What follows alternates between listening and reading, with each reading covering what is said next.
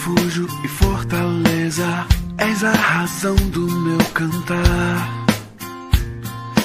Rocha, abrigo, em tempos de incerteza, minha esperança está em ti. O pedido de julgamento dos maus. Estamos em nossa 35 reflexão neste maravilhoso saltério, ou seja, livro de cânticos e de poesias lindas do povo de Israel. Esse texto nos leva e nos, nos mostra que de fato nós podemos tirar lições preciosas para a nossa vida. O que você faz quando perseguido, quando atacado, quando, quando ofendido, quando massacrado, quando fazem armadilha e querem destruir você? Esse salmo nos mostra que ao invés de queremos fazer justiça com as próprias mãos, que nunca será justa, devemos entregar de fato isso nas mãos do Senhor.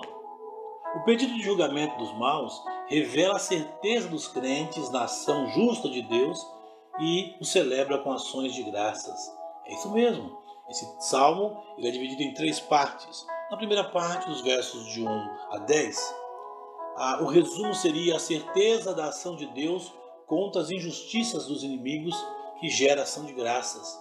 Veja que ele começa dizendo: Senhor, defenda-me dos que me atacam, luta contra os que lutam contra mim, toma o escudo pequeno e o grande e levanta-te para me socorrer. Empunha a lança e a flecha, que eles sejam envergonhados, humilhados, que eles voltem atrás confusos, que eles sejam como a palha e o vento. Sim, Senhor. Eles fazem, eles preparam-me sem motivo uma armadilha e cavam uma cova para mim sem razão. Sim, que eles sejam destruídos inesperadamente. Então a minha alma se regozijará no Senhor e se alegrará na sua salvação. É isso que o salmista está dizendo nessa primeira parte do texto. Ao invés de fazer justiça com as próprias mãos, ele pede que o Senhor venha e o socorra e o livre desses homens maus. Na segunda parte do texto, versos de 11 a 18, vemos então o reflexo dos ímpios sempre agindo injustamente contra os servos de Deus, que são livrados por Deus e o adoram. Veja, testemunhas perversas levantam-se, interrogam-me sobre coisas que eu desconheço e pagam-me o bem com o mal, causando-me luto. E faz aqui um, um, um, contraste.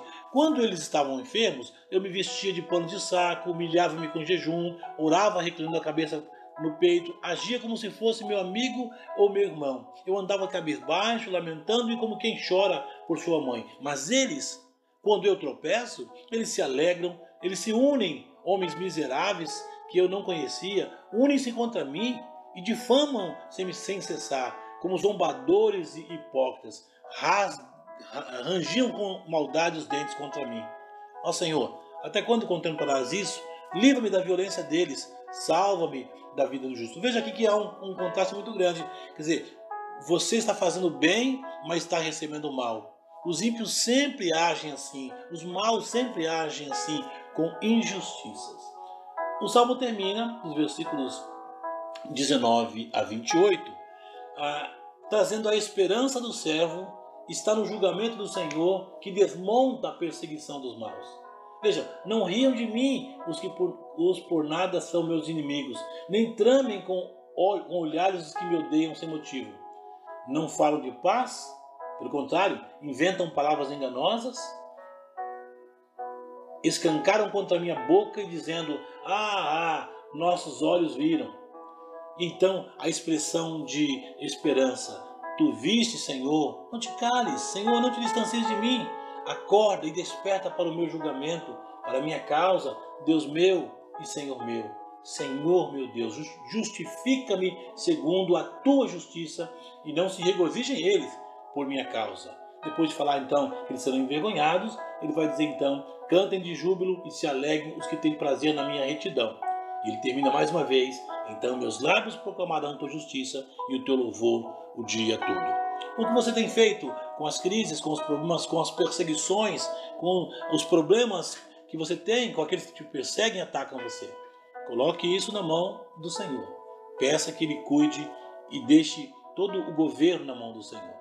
Quando Deus trouxe Jesus para este mundo, e o colocou na cruz foi exatamente para que pudéssemos saber e, aqueles que, se, que buscam o Senhor, que buscam a Cristo, sejam justificados, mas aqueles que são maus e são perseguidores e atacam injustamente serão condenados. Portanto, precisamos buscar a nossa vida, colocá-la diante do altar, diante do Salvador Jesus que nos livra. O pedido de julgamento dos maus, sim, revela a certeza dos crentes na ação justa de Deus e o celebra com ações de graça. Louve ao Senhor.